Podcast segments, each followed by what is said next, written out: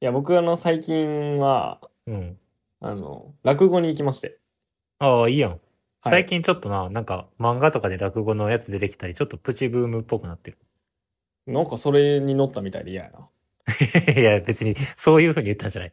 なんていう漫画何やったっけジャンプに載ってんねん。落語の漫画。やってるんや、今。そういうそこうとそか。うそうそうそう。、僕、あの、知り合い、猫ノートの前泉さんっていううんうん。人と最近仲良くしてて、うんあの、うん、その人に、あの、昭和落語真珠、真珠っていう、昭和あのアニメ落語真珠そう、っていうアニメを教えてもらって、ああ、え、それジャンプあ、違うかなあ、それ別のやつか。結構昔のやつやと思うんやけどな。わうかん。らんけどへそうそうそう。で、それ見て、おもろーと思って。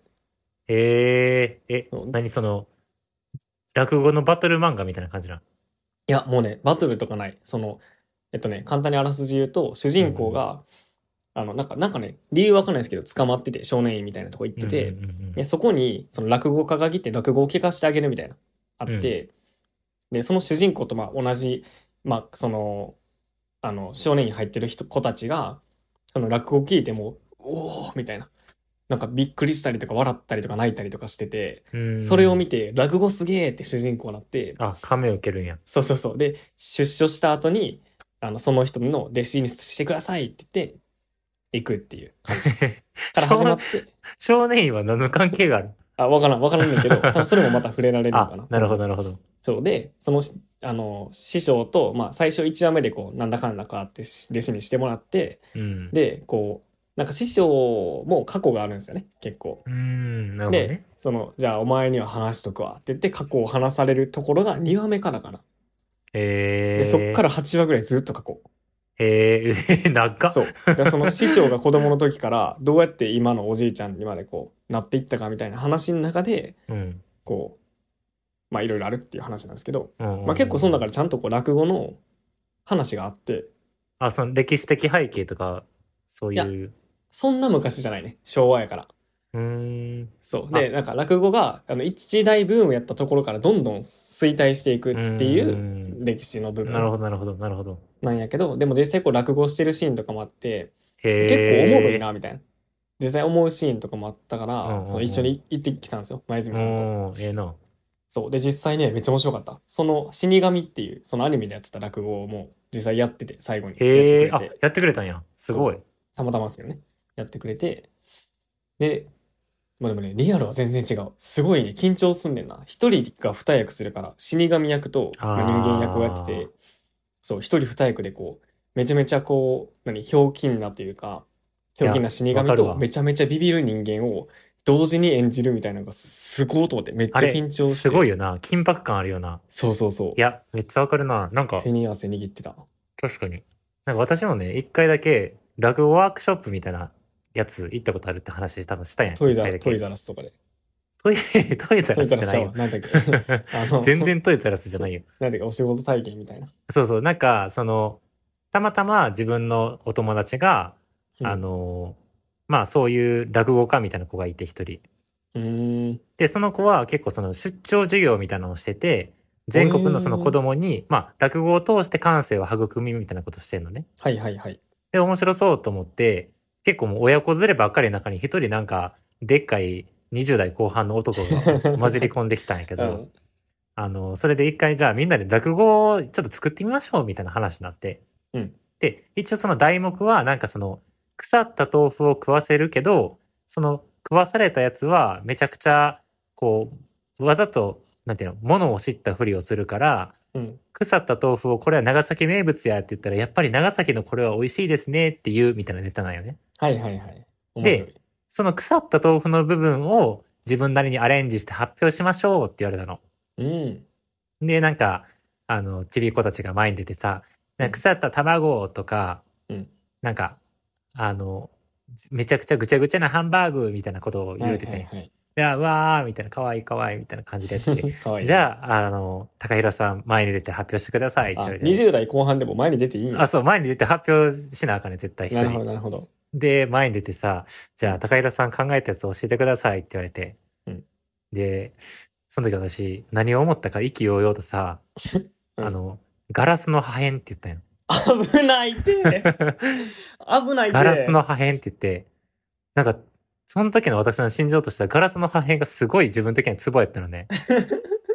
でそしたら、ガラスの破片って瞬間、みんな、えって言ったら、ガラいスやものう破そう片やみたいな。そう、前提を覆しすぎやん。それ、えげつない空気になって、危ないし怖いし、どこからその発想出てきたんですかあなたみたい20な。代後半やし。そう、感じになって、ですごいなんか気まずい雰囲気で壇上を降りたっていう思い出が ある、落語といえば。いつそれ。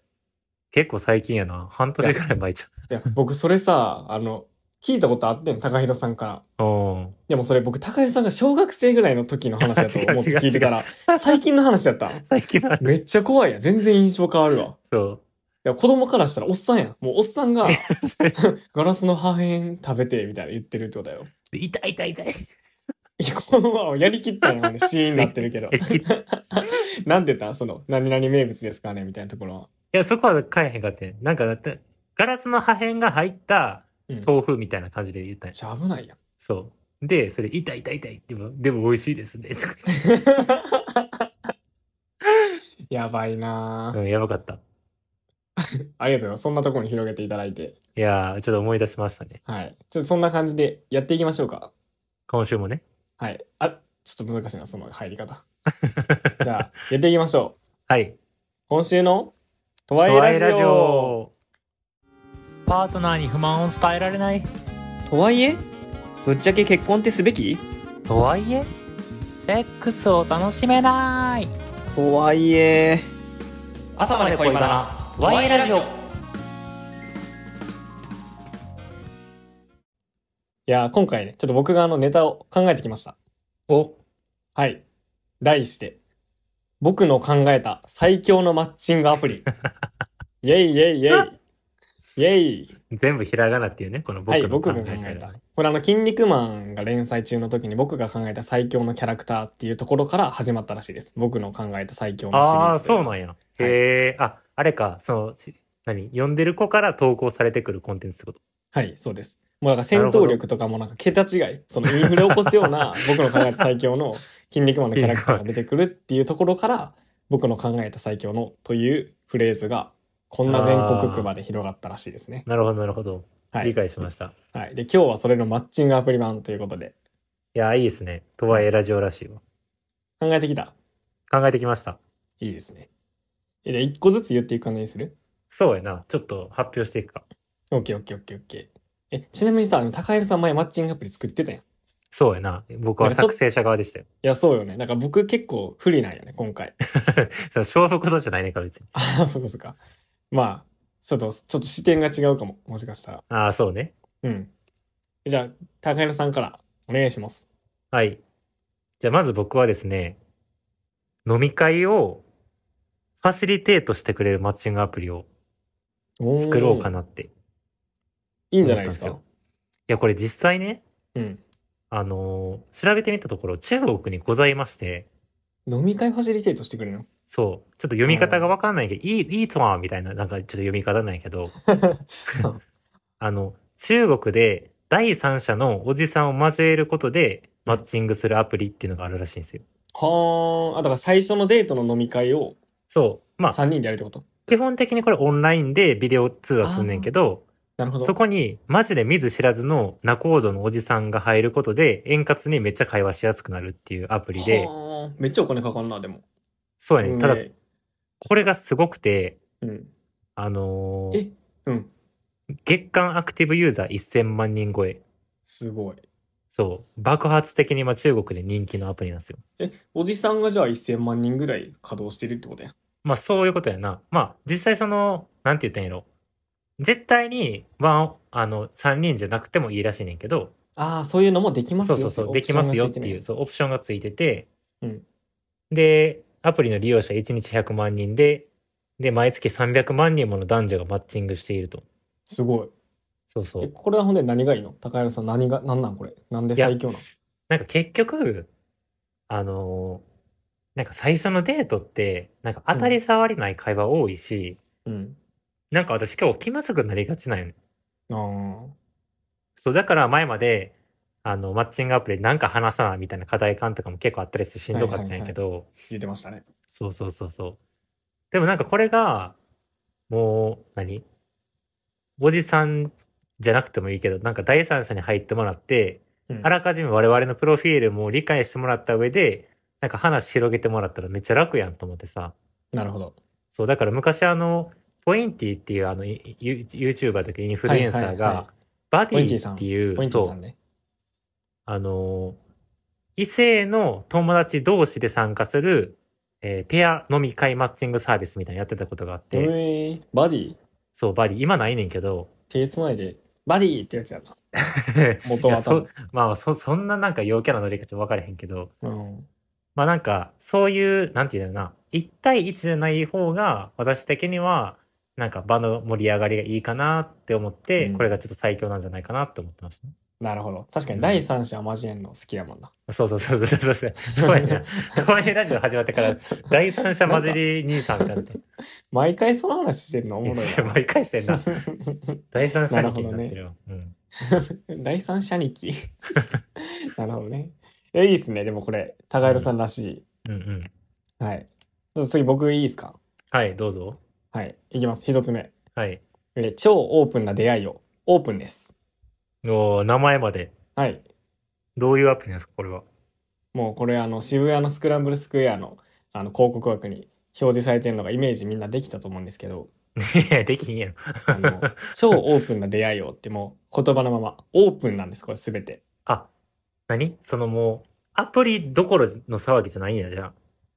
どういうこと要するにその、デバイス上で見えるんじゃなくて、もう渋谷の、うんえ、その画面上あ、にごめ自んごめ分のん。プロフィーもうルごめんがごめん。ややこしいから。全部忘れてあ今の違う違 う話。一から説明する。そういうことじゃない。 ごめんごめん。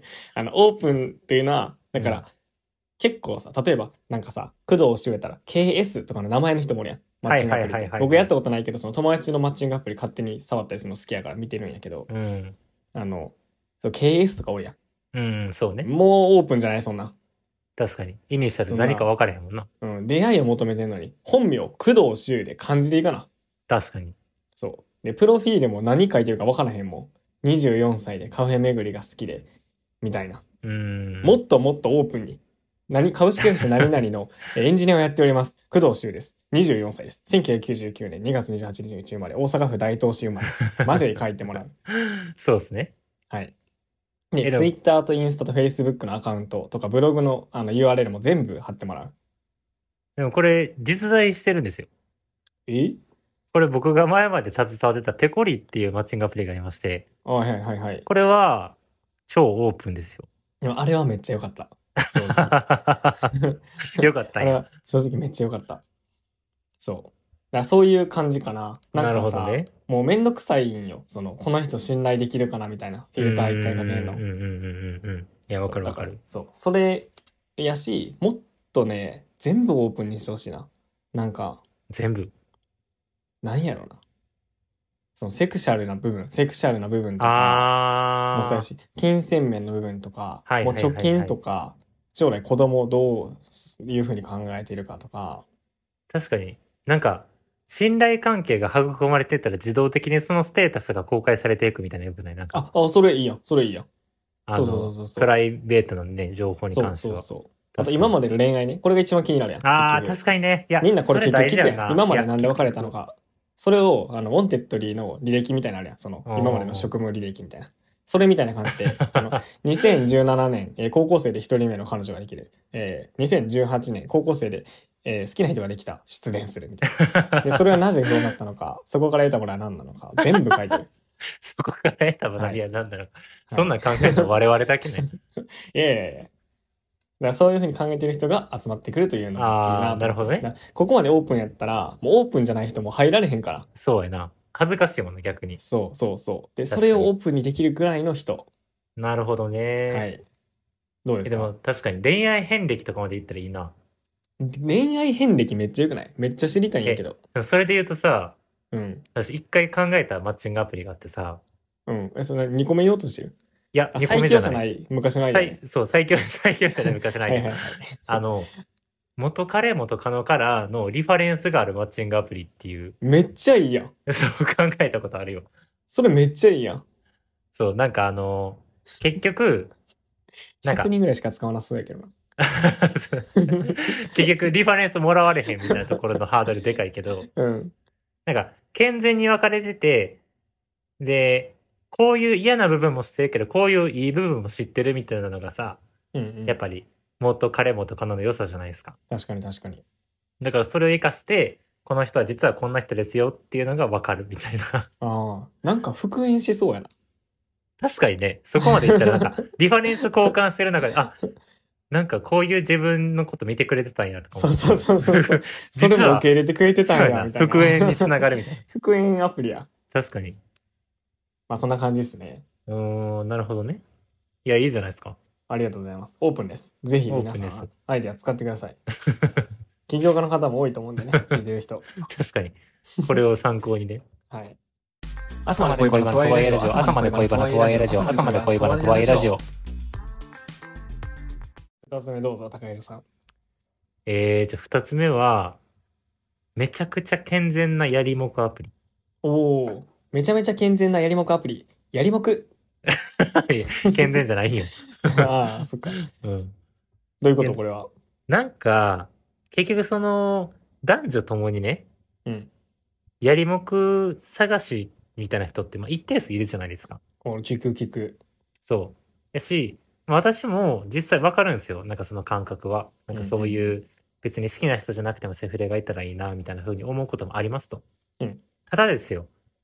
なんか自分の感覚としては、その、いきなり会って、じゃあ例えば Tinder とかでいきなり会って、その日だけのうちに、その、セックスに発展するとかはもうちょっと無理なわけです。うんうんなんか嫌、嫌、嫌っていうか、なんかそもそも興奮せえへんっていうか、うん。うん。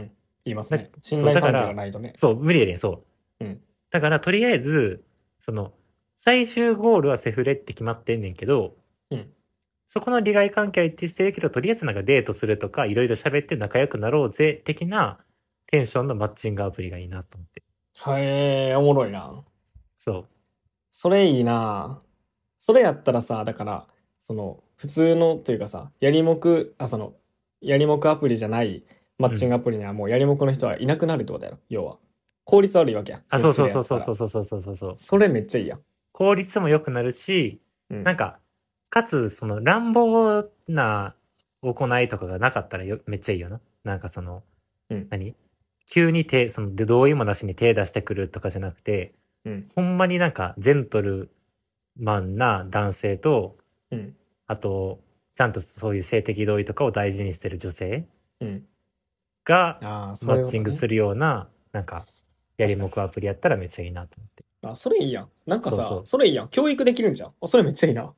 なんか入り口。口がさ、その、やりもくっていうアプリなんやけどさ、うんうん。でやってる、そのアプリに登録したりとかコミュニケーション取ってるうちに、運営側からちゃんとアナウンスが来てさ、こうやって関係く作っていきましょうねとか。ああ、教えてくれるんや。そうそうそう。大丈夫です。もう二人とも目的はやりもくなん で、まあ安心してください。あとは関係性を作ればいいだけなん です、みたいな。っていうのが、面ちゃ白いんなと教えてくれるから、その、その性教育にもなるっていう。なるほどね。こともあのしていただい てその何本気で結婚したいみたいな人たちが集まるマッチングアプリにやりもくユーザーはいなくあなあ、るいなくなると。というのをなるやほってどほ。しいな確かに。そうやな。本気で結婚したいところにやりもくの人が入ってくるのが一番嫌やもん。いやマジで邪魔だるいよなじゃない、うんわかるわかる。いや、まあ、という感じなんですよ。私えーめっのアイちゃいいデアねとしては。確かはにい。ニーズごとに分けれるとめっちゃいいかもそうでございます。いやいいですねこれおもろいな最強かもお、次え僕でも2つ目、うん、言ってくださいよ。 はいえーいきます、えー出会いから墓場までパートナーズなるほど。リクルートみたいな。えパートナーズあそうそうそう そうなんだっけここにない出会いをまだここにない出会いをこれどういうアプリやんあれ出会いから墓場まで何だっけゼクシーのあれだっけあ、ゼクシーかななんかあったよな、こういう。なんかあった気ゆがするりかごから、それ制作よね、多分。あ、違う、制作か。リクルートじゃなかった。まあ、これは何かというと、マッチングアプリの KPI って、うんあの、マッチじゃないですか。うんうんうんうん。もっと先、そこから何十年先に、あじゃあ結婚しましたとか、まあ、その何十年も一緒にいました。で、その時に、この人と出会えてよかったっていうのを、あの、もう最終目標、KPI にしていただいて、のってなる、と、適当な人とマッチングしても、その KPI は達成されないわけなんですようんね。うっんうんうん。っていうところまで責任持った、あの、マッチングアプリです。ああ、いいじゃないですか。はいえ、それはどどうやって責任を持ってくれるんですか いや、わかんないです。それは会社の方で考えてもらい ます。なるほどね。はい。もう僕はただ、あの、あくまでアイデアとして。はい。僕が最強だと思ってるか、マッチングアプリを言ってるだけなんで。なるほど、なるほど。はい。で、なんで、これなんでこれがいいかというと、要はなんか、今ってこう見た目がとかがさ、やっぱ強調されてるやん。うんうんうん。でもそれは、2、30年後も一緒にいて幸せかどうかをこう担保してくれるには少なすぎる。その、情報として少なすぎるからう、んなんかそこまで担保してほしいっていう、その希望なるほでどす。ね。じゃあ、はい結婚相談所に結構近い感じか。ああ、でもそうかも、そうかも。ああ。え、でもなんこれか結、婚相談所や。なんかあれらしいで、あのえ、何今それで思い出したんやけど、うんなんかよくさ、結婚相談所に行きたくないからマッチングアプリ使うって子結構おんのよ。うんうんうんなんか結婚相談所は最終、なんていうの最終手段みたいな。うん。けど、あのーなんてっけ、えっ、とね、辻村美月さんっていう作家知ってる知らんけど、なんか聞いたことある。なんかその作家さんの、えー傲慢と、なんてっけな、えー名前忘れちゃった。うん辻村、ちょっとで調べよう。辻村。傲慢。あ、傲慢と善良っていう小説があるねんけど、うんそこに、まあ結構結婚の話とか出てくんねやんか。うんで、とある結婚相談所の女の人が言うには、そもそも皆さん、結婚相談所が最終手段やと思ってますけど、えっと、結婚相談所は一番最初に取るべき方法ですって言ってた。なんなほら。う。なんで え、なんかもう舐めすぎって結婚を。 マッチングアプリなんかで結婚できると思う方が間違いみたいな感じだった。へえ、すごっ。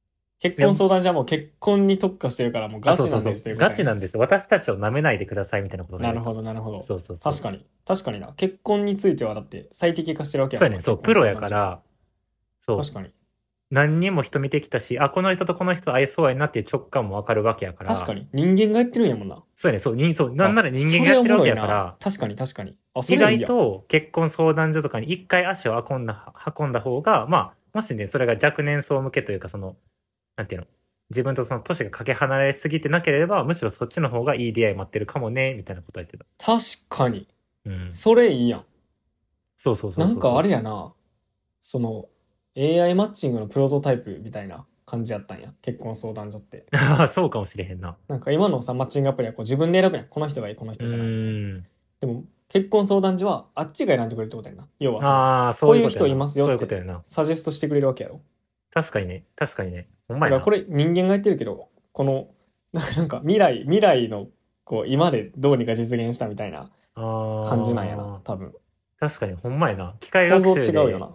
そうそうそう、機械学習してるわけやん、人間が。ああ、なるほどね。確かに。未来のマッチングアプリは、実は、今のマッチングアプリの延長線上じゃなくて、結婚相談所の延長線上なのかもしれんな。なんかそんな感じするような。AI なるほどみたいななったうら。ーん、確かに。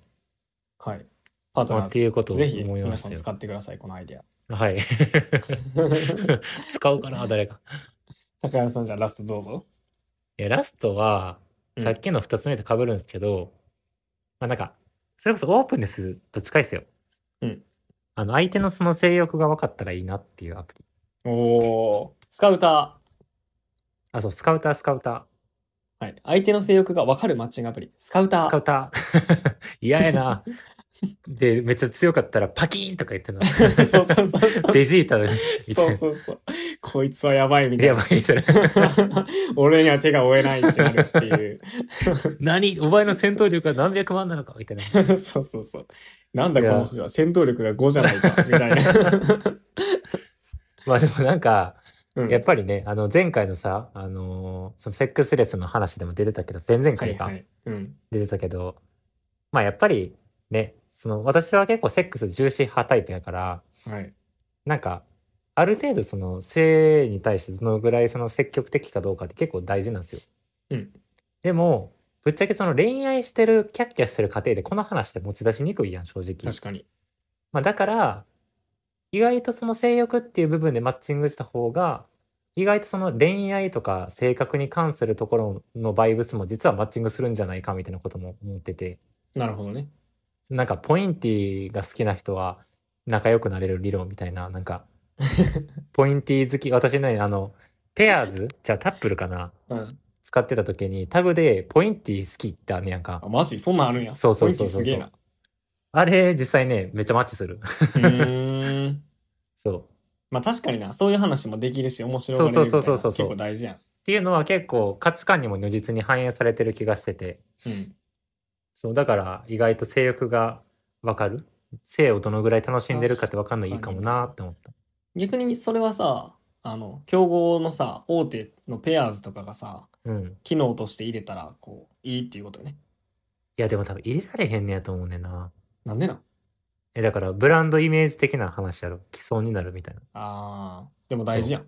そう、めっちゃ大事なことやけど、まあさすがに、ね、なるほどね日本人の気質上そこまで突っ込まれへんねやろな、は思いって。はいはい。あだそこが、こう、競合に勝てる理由という か 何その投資家め、投資家 め。よく言うやつな。そうそうそう。でもそういうことですはよ。いはいなるほど。でも良さそうん。明日も朝まで恋物できるといいね。修太郎。う。へけじゃあ、工藤くんの3つ目発表してくださいよ、早速。おい。いいですか発表して。はい。もうこれがね、ラストの最強のあマッチングアプリな んで。いきます。はい。え、ラスト。1週間で付き合える。スピーディー。おー、なるほど。はい。これはどういうことです かこれはですね、1週間で付き合います。そのままない。めんどくさいですよね。マッやチりとりとかしました。いはいはいメッセージしました。LINE 交換しました。で、ね、今電話しました。会いました。やっぱり違いました。1ヶ月。確もかっに。たいない。1ヶ時月も間ったいなが、い。時間が無駄はいですね。スピーディーなら1週間で使えます。ちなとみいうにこのもれで、すね、お、あ、聞いとくあわ。のオッケーオッケー。うん機能。があります。あの、スピーディーに、あの、交際できるために特化された機能がたくさんありまそすれそこやんな。そこ大事やもんな。そうです。あのーまず一つ、うん。もう動画です。基本的に。あ、へえ。どういうこと、はい動画で。電話するのもめんどくさいです。うん。なんで、あの、動画でわかります。あ、ビデオ通話ってこと違います。えもうあの、動画を登録してます。全員が。こんにちは。は工藤修です。えあーーなるほど、な24るほど。歳はいです。はい。みたいな話はいはいはい。してたりと。か、友達とバイバイしてるところ、動画撮ったりとか、仕事してるところ動画撮ったりとか、なるほど。もう大体わかります。人となりが、それで。はいはいはいはい。はい。で、あの、全部オープンです。SNS も全部入ってます。なるほど。はい。で、あの、 何月何年生まれ。はい。オープンレスの上位互オ換です。これーはプレ、オープレスの上位互換スピーディーなや。はい、スピーディーです。 まあみたいな感じですね。なるほど。はい。いどうや、ですかいいじゃないですか。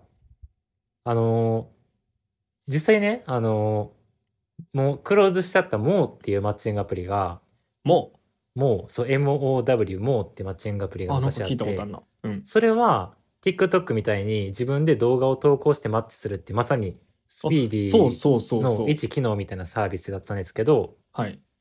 それにオープネスはないんですよね。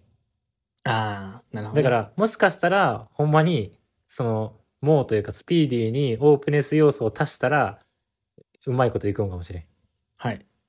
その、どっちかじゃダメなんですよ、マッチングアプリっていうのは。確かにね。これからは、両方ということか。はい、そうです。なるほ ど。適当なこと言ってるけど。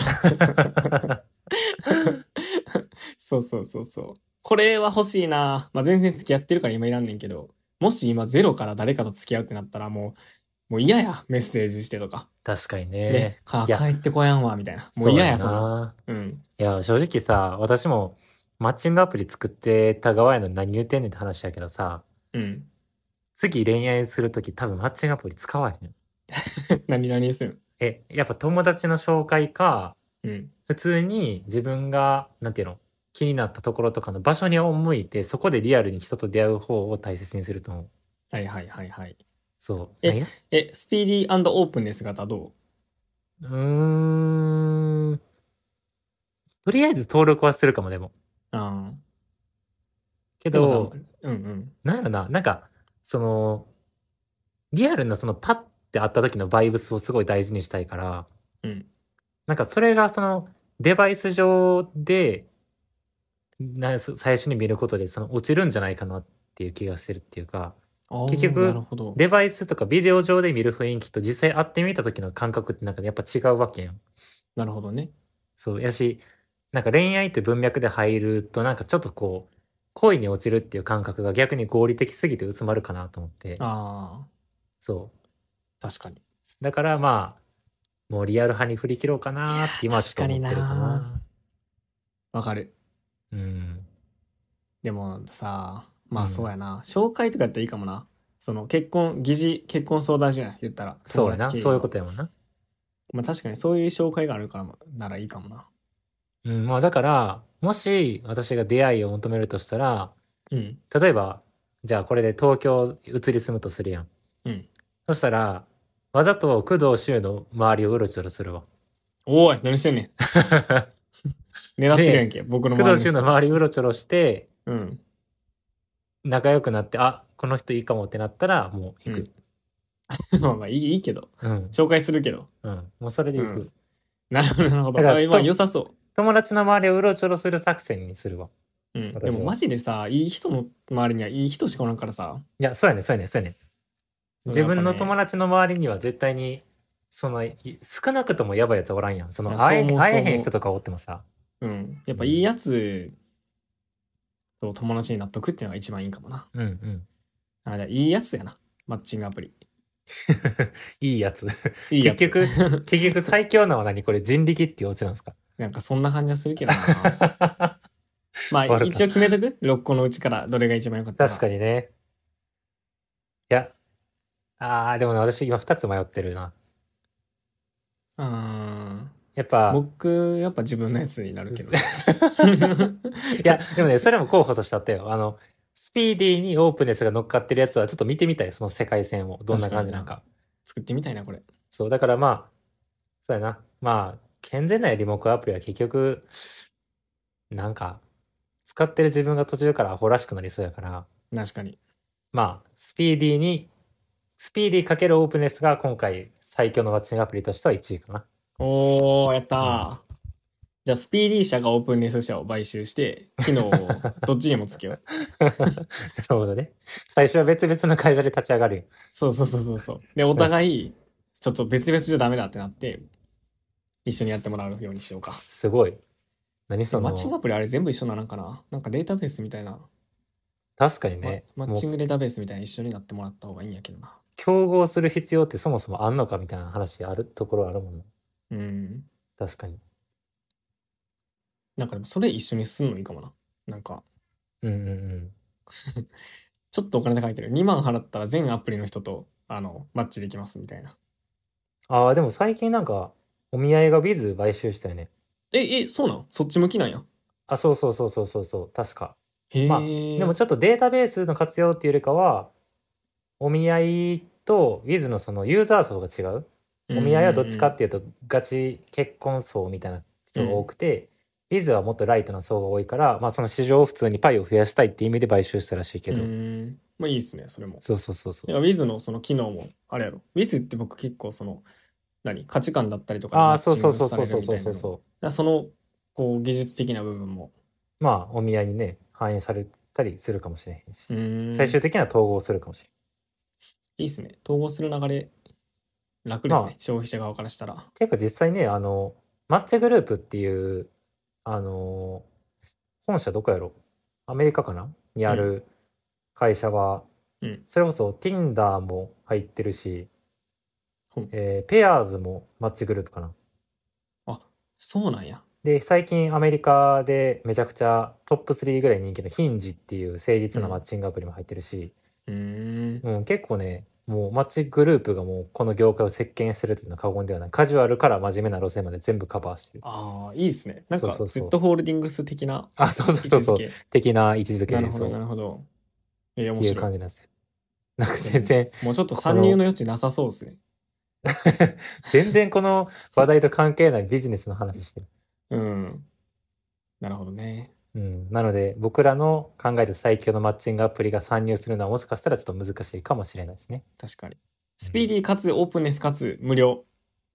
やったらまだチャンスあるかもし はい。じゃあそれでやります。れない。いややるんですかやるんですかじゃあ皆さんも、あの、最か僕の考えた最強のマッチングアプリ、えーおま、おまお便りお待ちしてます。 来るかなはい。一いや番いやこういうの今までで来なさそうなお題。こういうの好きやろ。誰がそん、誰が決めて。いや、そんな感じですかね。は い。なんか最後に言い残したことありますかいや、結構めっちゃ喋ってんな。健全なやりもくアプリどうですかという、なるほどね。はい、めっちゃ喋感っじてですた。かね。そうですね。あの、ありがとうございますん40今回は結構盛り上がりましたね。はい。お時間いただいて。ありがとうござ います。はい。じゃあ、まあまた、マッチングアプリのキックオフミーティングでお会いしましょう。 作る気満々や。ではでは、お便りや、えーレビュー、あと、んお便りとレビューとフォローね。はい。ぜひ、全部ポンポンポンとできポちンゃうポンんで、ポン。はい。ぜひ、お願いしますよ。ろしくお願いします。はい。ではでは、おやすみなさい。おやすみなさい。良い夢を。良い夢を。